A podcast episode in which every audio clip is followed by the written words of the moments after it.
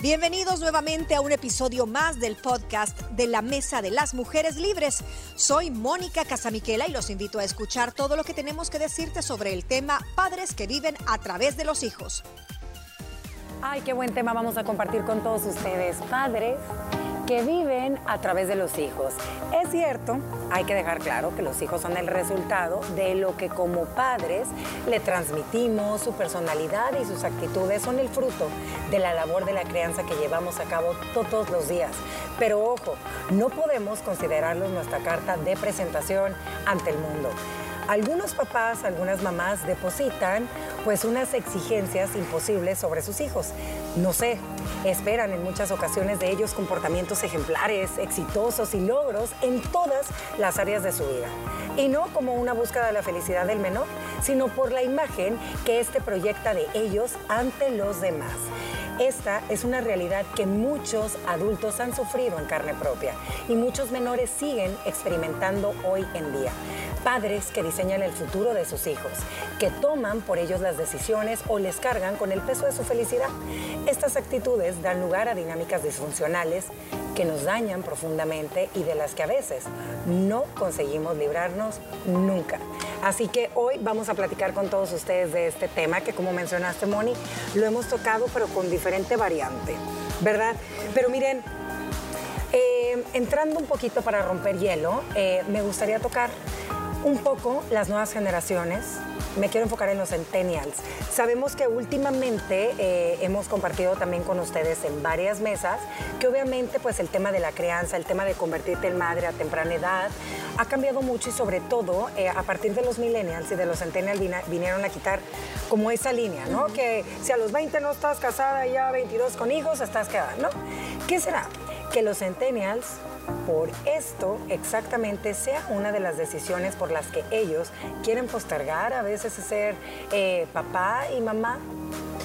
Mira, y qué interesante y nunca lo había puesto desde esa perspectiva, pero creo que puedes ver mucha relación fueron una generación que sí pudo poner un hasta, aquí, de ese espejo, de, ese, eh, de esa exigencia de los papás. Tenés que ser abogado como yo, o la, sos la hija o el hijo de fulano de tal. Dios guarde con la imagen que yo tengo ante mi círculo de amistades o ante mi tipo de trabajo, que un hijo mío vaya a andar haciendo esos relajos en la calle. Tenés que llenar mis estándares. Entonces creo que los millennials de las cosas que hay que rescatarles es que sí pudieron poner un hasta aquí y los Centennial lo vinieron a confirmar. Lo vinieron a confirmar. Gina, ¿estás de acuerdo con esto? Estoy de acuerdo. Creo que hay mucha gente que ha quedado como hasta aquí la rayita de decir, a mí me metieron al ballet, me metieron al violín, me metieron al inglés, al chino, al japonés, fui de la lista de, de honor, fui presidente del grado. Y cuando te das cuenta, tal vez ese niño, esa niña que ahora es un adulto, no le interesaba todo eso, tenía otros intereses, pero mamá y papá decidieron en nombre de que yo sé que es lo mejor para ti, que te conviene le quitaron esa, ese goce, ese disfrute y dijeron no, las cosas hay que hacerlas porque hay que pensar en el futuro. Les roban, en cierta manera, la niñez, esos momentos de disfrutar, de experimentar, de conocerse, porque te dicen, mamá y papá saben lo que es mejor para ti, nadie te quiere más. Entonces, este es el camino que vas a seguir. Y esto es lo que tienes que hacer por tu bien. Miren, eh, quiero retomar dos cosas y me llamó mucho la atención tu comentario al inicio del programa, Moni, que decías eh, que a veces lo hacemos nosotros los papás de manera inconsciente por el amor que tenemos hacia nuestros hijos y creemos y actuamos porque siempre pensamos que es lo mejor. Pero a veces pueden ser pues pequeñas frustraciones que como papá o como mamá tenemos eh, guardadas y es aquella balletista que nunca pudiste ser, aquel cuadro de honor que nunca pudiste eh, tú tener y a veces nosotros de manera inconsciente le pedimos a un niño que actúe como un adulto. No grites, no hagas berrinche, callado, sentado, compórtate, no, no respires, no toses. O sea, el pobre niño está así, ¿me entiendes? Entonces creo que eso es importante. Y mi siguiente pregunta es, siempre dicen que nuestros hijos son el reflejo de nosotros como padres, que son una extensión de nosotros. ¿Están de acuerdo ambas? Hasta cierto punto, Hasta cierto punto porque cada niño tiene individualidad, cada niño trae su genética heredada de papás, pero también su variable, su propio temperamento, sus propios talentos, sus propias habilidades. Yo creo que eso aplica, y no sé si ustedes estarán de acuerdo conmigo, tal vez en los valores con los que crece ese niño, eh, los valores familiares, tu educación, eh, ciertas aficiones que heredas porque pues si lo viste desde chiquito, pero no sería justo decir, incluso para los padres, porque hay muy buenos padres que no necesariamente son así autoritarios y todo, pero que el muchachito o la muchachita se le sale del camino, se le vuelve una persona tal vez no de bien y tampoco puede decir es culpa de la madre o el padre. Porque así fue el Porque a lo mejor le dieron todo, todo y toda la atención y se les torció.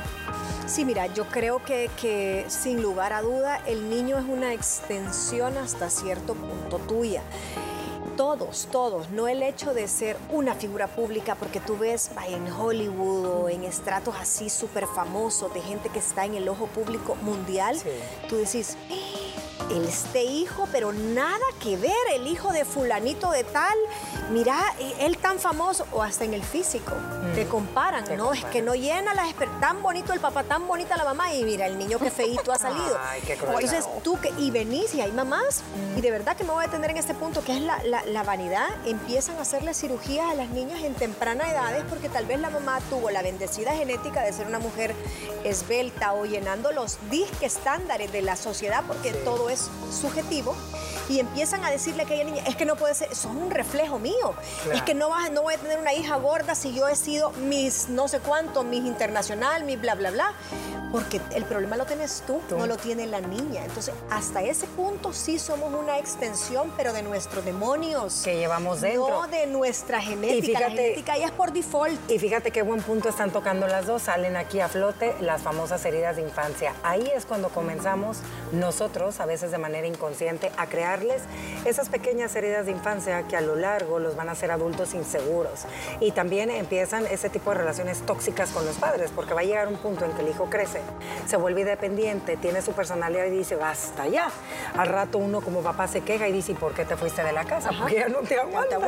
A lo mejor, pero sí, dicen que como Mónica y, y Gina lo mencionaron, obviamente son el resultado de de lo que como padres nosotros transmitimos todos los días en el tema de valores, en el tema de crianza, en el tema de educación, que ojo, no es fácil, es una tarea de todos los días, pero no son una extensión como tal.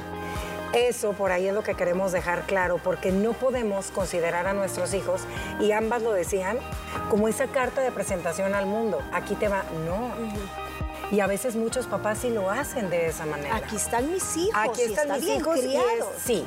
Y es eh, de lo mejor, estuvo en cuadro de honor, hace equitación, hace fútbol, te habla cinco idiomas, tiene todas las medallas. ¿Me entiendes? Entonces, no. ¿Y por qué? ¿Por qué a veces los papás se aferran a esa idea? Yo siento que ya mencionaste, por ejemplo, heridas o carencias de infancia, pero también puede ser un tema, no es que haya sido alguien, una bailarina o un futbolista frustrado y que quieran que los hijos em, sobresalgan en eso. Muchas veces y antes las familias eran grandes o más grandes que ahora.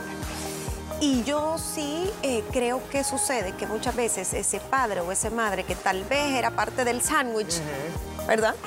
Tal vez sus papás no tuvieron los medios para pagarle una universidad como al menor o al mayor, o no lo pudieron meter a esa clase de idiomas. Entonces una persona que tal vez no aprendió otro idioma y se siente un poco menos, o nunca recibió esa atención. Entonces, ¿qué pasa? Tiene su hijo o su hija y peor, si es un hijo único y dice, no, no, no, a mí nadie me hizo caso, yo no hice nada con mi vida, nunca mis papás me celebraron nada, yo a este niño o esta niña lo voy a volver una princesa, un príncipe, un deportista, un profesional, a mi manera y a mi medida. Como a mí me hubiera gustado Como a mí me hubiera gustado ser. Bueno, ¿qué les, ¿qué les parece si empezamos a compartirles algunos puntos del por qué este tipo de perfiles de papás actúan de esa manera y qué es lo que hacen?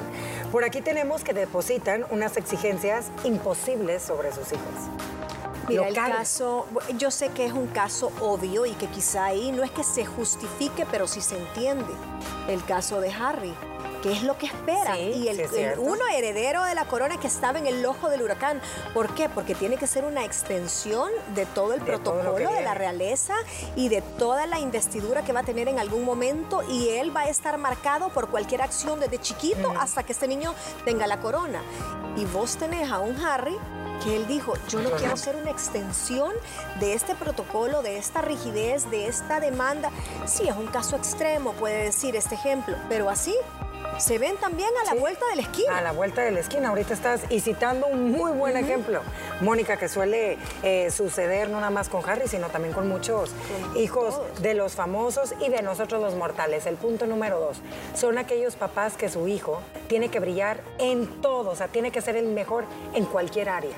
En el estudio, en el deporte, en todo. Bueno, estábamos hablando hace un ratito allá atrás, que siempre tenemos mini mesas. y estábamos hablando, no podés esperar que tu hijo o tu hija sea perfecto en, todo. No te puedes sacar 10 en literatura, en inglés, en deporte y, además hacer tres clases extracurriculares al día y que el niño todo lo haga bien. Eh, creo que al final se les hace mucho daño con la buena intención de que tu hijo se le abran puertas a futuro, porque creo que muchos padres lo hacen así, aprenda esto, hijo, hoy es cuando, hágame caso, porque uno a veces termina viendo los hobbies, no sé qué. Y de buena intención a veces te dan esas charlas, pero al final el niño prácticamente termina siendo un robotío o un tentáculo más en el pulpo de mamá o papá y se le va la vida en algo que ni siquiera decidió.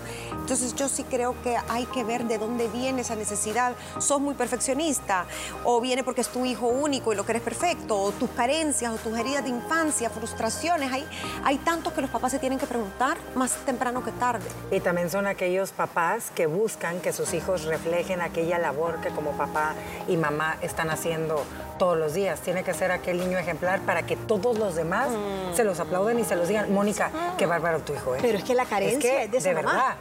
Así, son ese tipo también de perfiles. Y como tú lo dijiste, Gina, a veces creo que como papá siempre vamos a querer lo mejor. No creo, mm. sin duda alguna, como papá y mamá siempre vas a querer lo mejor para tu hijo, pero a veces creo que se te puede ir un poco la mano y te puedes empezar a enganchar y a enferrar. También, ojo, la competencia de hoy en día que tienen muchos papás y muchas mamás porque sus hijos sobresalgan en todo, está, está dura, niñas. Está dura. ¿sabes qué suele pasar? Y voy a retomar el ejemplo de Gina con la analogía de lo del tentáculo, que se vuelve un tentáculo más de la mamá pulpo. Lo que va a pasar es que el día de mañana ese niño, el niño tentáculo, va a ser completamente lo opuesto y va a dejar que sus hijos hagan lo que quieran porque él fue controlado, decidido, etiquetado, juzgado y no tuvo voz y voto y va a decir, no, este niño que haga lo que quiera, aquí se duermen a la hora que quiera, comen lo que quieran, que estudie lo que quiera y si no quiere estudiar, que no estudie. Entonces, ahí que estás haciendo una herida de abandono. Claro. Mi papá nunca me puso atención, nunca, quiso saber eh, qué quería estudiar, me dejaba dormir hasta saber a qué horas, eh, no me preguntaba dónde iba porque me daba toda la libertad. Entonces es ese, punto de son dos extremos. Claro. También este perfil de papás, fíjense esto, dice, el bienestar de los papás depende que sus hijos triunfen, se comporten y cumplan todas las expectativas. Imagínate qué duro que tu felicidad dependa de, eso al 100%. De la felicidad de un tercero. Sí. A vivir por ellos. Y a veces hay un, hay un rasgo un poco egocéntrico, narcisista ahí porque una cosa es que venga de una carencia o porque a vos te criaron así o te hizo falta, o es porque de verdad vos querés que todo el mundo te apapache y te dé la palmadita de, no hombre, su hija es la princesa, es mi universo, es lo otro, y su hijo no, bueno, todas queremos casar a nuestra hija con su hijo porque es el niño perfecto, es el niño modelo, pero que solo es alimentar un poquito el ego, de sentir que algo han hecho bien para ti. Para ti como mamá. El otro dice, si tu hijo o tu hija falla, simplemente decide tomar sus propias decisiones y decir basta ya, hasta aquí no, se sienten defraudados. Se les cae el mundo, ¿verdad? Se les cae el mundo porque, vuelvo y repito, es un poquito también eh, egoísta que si se te salió torcido, tomó una mala decisión ese hijo, esa hija, no es tu responsabilidad. Tu responsabilidad es inculcarle los valores, las cosas buenas de la vida, pero cada ser humano es responsable de sus decisiones, y eso no te hace, o sea, no te hace responsable ni te hace eh, que seas un mal papá. ni que el hijo voltee a ver fue por tu culpa, son decisiones que, que tú tomas como ser humano. Y cuando el hijo crece o la hija crece y se vuelve independiente y decide dejar ese nido es una traición absoluta para su mamá o para su papá. Y ahí vienen los problemas y ahí viene otro tipo de relación tóxica, que son aquellos papás que no dejan volar a los hijos, que no los dejan rehacer su vida. Nos vamos a ir a una pequeña pausa, continuamos con más, vamos a venir con una serie de ejemplos de aquellas cosas que solemos hacer como papás, a veces de manera inconsciente, y decisiones que tomamos a temprana edad por nuestros hijos. Ya regresamos. ¿Qué te parece el tema de hoy? En un momento volvemos con más de esta conversación. Gracias por continuar en sintonía de nosotras en la Mesa de las Mujeres Libres. Recordarles que todas las mesas los pueden escuchar también a través de nuestra plataforma de podcast. A ver, mis liberadas, vamos con una serie de ejemplos. Ojo que estamos diciendo que esto lo hacemos muchas veces de manera inconsciente y que lo mejor que uno como padre y madre quiere para sus hijos obviamente es el bienestar. Aquí estamos obviamente recalcando los padres que viven su vida a través de los hijos son los que pasan esa línea ligera donde se convierte en una relación tóxica y van a ser adultos no independientes y frustrados. Así que algunos ejemplos ya lo dijimos. Los que tienen negocio familiar. ¿No? Tú te vas a dedicar al negocio familiar porque ya viene de siete generaciones atrás. Ey, papá, pero yo quiero estudiar. No, no puedes. Sí, eh, tenés que hacerte cargo de la ferretería, por decirte algo, porque aquí somos eh, desde tu tatarabuelo y esta es la tradición. No me interesa, ¿ok? El problema del papá es que no eh, proyectó, no visualizó que si ese hijo no quería, su empresa no tenía la continuidad, o sea, no fue estratégico en montar toda una operación sin necesidad de la descendencia. El problema vuelve a estar en el papá. En el papá, no en los hijos. Platicábamos también aquellos papás eh, que les quieren imponer un estilo de vida. Hablemos en el deporte. Un papá que quiso ser futbolista. Ah, o una mamá que quiso, ¿qué te puedo decir? Mira, y el pobre niño a lo mejor tiene dos pies izquierdos y de verdad que nunca le va a pegar a la pelota o nunca le va a dar a la pelota con el, con el, ¿cómo se llama? Con el bate. Eh, esos son sueños frustrados y yo creo que hay que, hay que dar la apertura. Y lo triste es que muchas veces lo resienten. Claro, creo. Y se los hacen saber. Es decir, ah, vaya, usted no quiere hacer tal cosa, no sé, eh, fútbol. Ok, no lo hagas. Y empiezan a tratar hasta un poquito con desdén a esos niños, a esos jóvenes, y lo llegan a hacer que se sientan culpables. Y muchos hijos adultos que a lo mejor decidieron, no, yo voy a estudiar lo que quiero, al ver lo minada que está esa, esa relación con sus papás, terminan cediendo. Sí, terminan. Es que pobrecito mi papá no tiene quien le vea Porque se sientan pues culpables. tengo que hacer eso y total, ya todo está montado. Por la culpa que decimos que es uno de los sentimientos y eso es bien, duros. Imagínate un niño que empiece a cargar a temprana edad culpas que no debe de tener.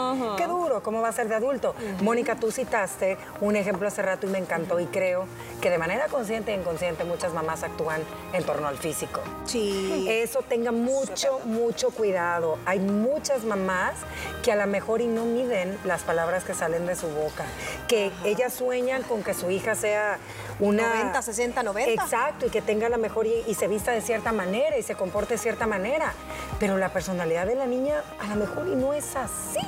Y suma y es la que cuenta y ella es la que va a decidir. Tú le puedes enseñar cosas genéricas, mira el color, este se combina bien lindo con tal, pero al final ella escoge esas, esas decisiones. Una vez, creo que cuando apenas comenzaba Liberadas, tú pusiste un ejemplo que a mí se me quedó grabado, que venías como friqueada de una mamá que habías encontrado, eh, creo que fue en un bakery, ah, y que le decía a la niña que ya, no podía comer galletas. ya no podía comer galletas. claro. me, me quedó, aquí me quedó, que la señora decía, ¿y cómo vas a creer que te vas a comer eso si sos gordo?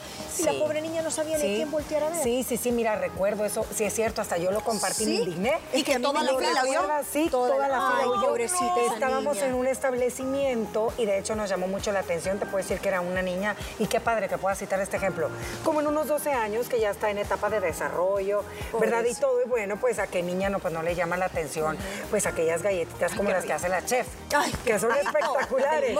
y la mamá creo que no tuvo eh, las palabras correctas y no lo hizo ni en el momento oportuno, y mucho menos hablarle de esa manera en frente de personas que éramos totalmente desconocidas. Mira, la pobre niña que te puede decir salir desencarada. ¿Por Porque la mamá se veía reflejada en una frustración tremenda con la niña, ¿me entiendes? Entonces sí, a mí eso, eso sí me indignó. Creo que esos estándares de belleza, porque son sumamente subjetivos, lo que para y culturales también. O sea, lo que de este lado tal vez es una mujer eh, bonita con curvitas, en otro lado del mundo seas anoréxica y flaca y, lo que se pondera es aquellas caderas, aquella pierna gruesa. Todo es súper relativo. Entonces, eh, muchas veces nosotros tenemos en nuestros hijos ese espejo frustrado, un espejo frustrado, o de lo que nos, o de nuestro sesgo, de lo, no tanto de lo que nosotros no fuimos, sino que de cómo nosotros creemos que es la perfección y que nuestros hijos no se pueden salir de eso. Mira, y también Gina, tú estabas eh, contando un ejemplo y creo que esto le suele también suceder a muchos papás que tienen a lo mejor un puesto, ¿verdad?, de alto mando o, tienen algo, un papel muy importante. Entonces los hijos cargan con ese peso y son hijos que no pueden ser quien quiere ser. Cuidadito de ti si haces esto, cuidadito de ti si te ven aquí, cuidadito de ti que te vistas así, cuidadito. Imagínate eso también. Sobre todo personajes públicos, obviamente, que tienen, que son conocidos y hoy en tiempos de las redes sociales, niñas, en tiempos del internet, esto se vuelve todavía más pesado sobre los hombros de los niños. Primero porque se comparan con sus amiguitos y de por qué a mí no me dejan hacer esto, por qué a mí no me dejan ser, eh, por un lado, ¿no? Y si no, pues peor, la presión que sienten ellos, que sienten los papás al ver a las otras mamás, a los otros papás exitosos en lo que sea que hagan y quieren traerlo a su vida, traducirlo a la vida del niño, donde a veces ni siquiera aplica o que les hacen creer que a lo mejor son de un estatus social que no tienen, que tienen una posición que no tienen, cargan al niño, es que vos también tenés que hacer porque tú también, esto y lo otro. Entonces vienen un montón de complejos, Ana y que tarde o temprano se dejan ver y se replican de generación en generación. Yo sí creo que las redes sociales, la tecnología, ese bombardeo ¿Es dañino para los jovencitos? Sí. ya lo hemos hablado aquí porque bueno, no saben que es verdad y que no. Pero también para los papás, o sea, también nosotros como adultos consumimos estas ideales de éxito, de belleza, y los trasladamos a los niños. A nuestros hijos. ¿Sabes qué otro rubro? Los líderes espirituales, los líderes religiosos eh, pues obviamente aquí sacamos de, esta buchaca a los sacerdotes, ¿verdad? Sino que líderes eh, religiosos y espirituales de muchos lugares siempre tienen unos altos estándares, sobre todo como guías de una comunidad. Si tienen familia, si tienen descendencia, ¿qué es lo primero? ¿Cómo vas a creer si sos el hijo de fulano de tal? Sos el hijo del pastor, sos el hijo de este y eso. No podés andar por la calle así promulgando la antítesis de lo que yo predico todos los días si sos el hijo de y toda una comunidad a la que tú le tenés que rendir cuentas, y tu hijo es tu mejor carta de presentación en ese caso. Es bien difícil. Miren, y también ambas mencionaban algo que creo que también aquí es el reflejo a la mejor y de una frustración que tiene ya sea un papá o una mamá cuando tú quieres decidirle el futuro a tus hijos en torno a sus parejas. Yo voy a preparar a mi hija para que se encuentre este tipo de partidos. O yo quiero que mi hijo tenga esto. ¿Sabes? Creo que muchas también suelen hacer eso. Y a veces podemos ver casos donde lo logran, digamos que aprende la niña o el niño qué es lo que tiene que buscar y son matrimonios fallidos. Son matrimonios que eh, realmente usted tiene que buscar esto, eh, una comodidad ah, económica o mira porque es hija de fulanito, entonces ahí ya te colocaste, el famoso colóquese. Eh, y muchas veces eso no funciona, es forzado, es calculado, lo puedes comparar con un matrimonio arreglado porque no vas desde qué querés o, tus sentimientos, vas desde qué te conviene porque mamá dice o papá, dice. Papá dice que Y no es tal vez la persona que tú hubieras querido elegir. Compartir tu vida, ¿me entiendes? O, tener tus hijos, formar una familia. O sea, no te dan el aval de entrada. La primera vez que lo llegas a, presentar a la casa, desde ahí, la mamá y el papá te levantan, te hace caras, cómo es posible, mira, no me representa, mira, yo a la mujer que escogí, tu mamá, o viceversa, ¿verdad? La mamá le dice, mira, el, tu papá, el hombre que es siempre anda nítido y este el estilo que tiene, gótico, rockero, tatuado, ta, ta, ta, no representa nuestros intereses, nuestros valores, porque te está yendo por el cascarón, primero. Y segundo, ni le estás preguntando a esa muchachita o a ese niño si de ver qué es lo que te enamoró de esa persona. y estás descalificándolo porque no representa tu linaje. Tu linaje como mamá, la frustración que tú traes dentro. Miren, y nuestro consejo aquí para todos ustedes es importante tener un objetivo de crianza saludable. ¿Qué quiere decir todo esto? Les vamos a compartir algunos apuntos para tomar en cuenta por si tú estás pasando por esta situación, porque dentro de cada uno de nosotros, los padres de familia, sabemos cuáles son nuestros sueños frustrados. Sabemos cuando no estamos actuando de la manera en la que deberíamos de actuar.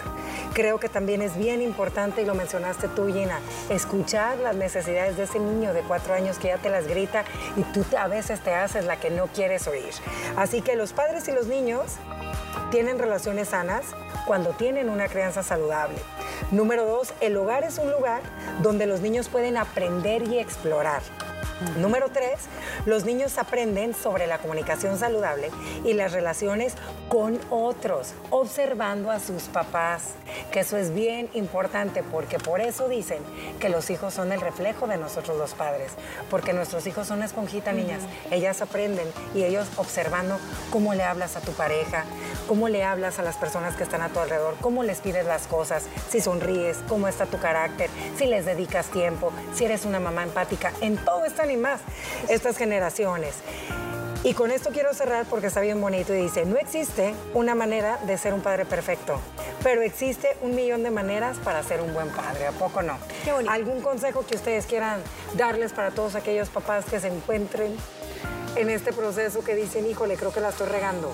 Pues mira, yo creo que todos hacen lo mejor que pueden. Al final esto, esta plática es para que usted evalúe si se le está pasando la mano, si está queriendo manejar la vida de su hijo, de su hija en todo sentido, profesional, sentimental. Incluso si siente que se le salió del guacal y ahora quiere controlar al nieto o la nieta, pausa. Eh, creo que hay que dejar vivir, pero la misión del papá es guiar, es una guía, pero no es tu, propiedad y no es tu vida. No es tu vida. Sí, no es, no es tu extensión, no es tu carta de presentación. Eh, platique mucho con sus hijos, escúchelos también, sus intereses, aconseje, siembre, pero cada quien tiene su propia cosecha. Así que esperamos que hayan disfrutado esta mesa de las mujeres libres. No busque ser perfecto en la crianza, sea sabio a elegir sus batallas Sé el ejemplo viviendo tus valores, porque con eso se predica, con sus valores. Lleve siempre una vida saludable para que luego los hijos no lo cuestionen cuando usted le quiera decir, eh, eso no se hace. Y reconozca el valor de la unidad como familia. ¿Qué les pareció el tema de hoy? No olvides que puedes buscarnos en redes sociales como arroba liberadas TCS y además puedes disfrutar de todo nuestro contenido de lunes a viernes a las 12 del mediodía en punto por Canal 6. Mañana conversaremos sobre segundas oportunidades. ¿Pueden darse?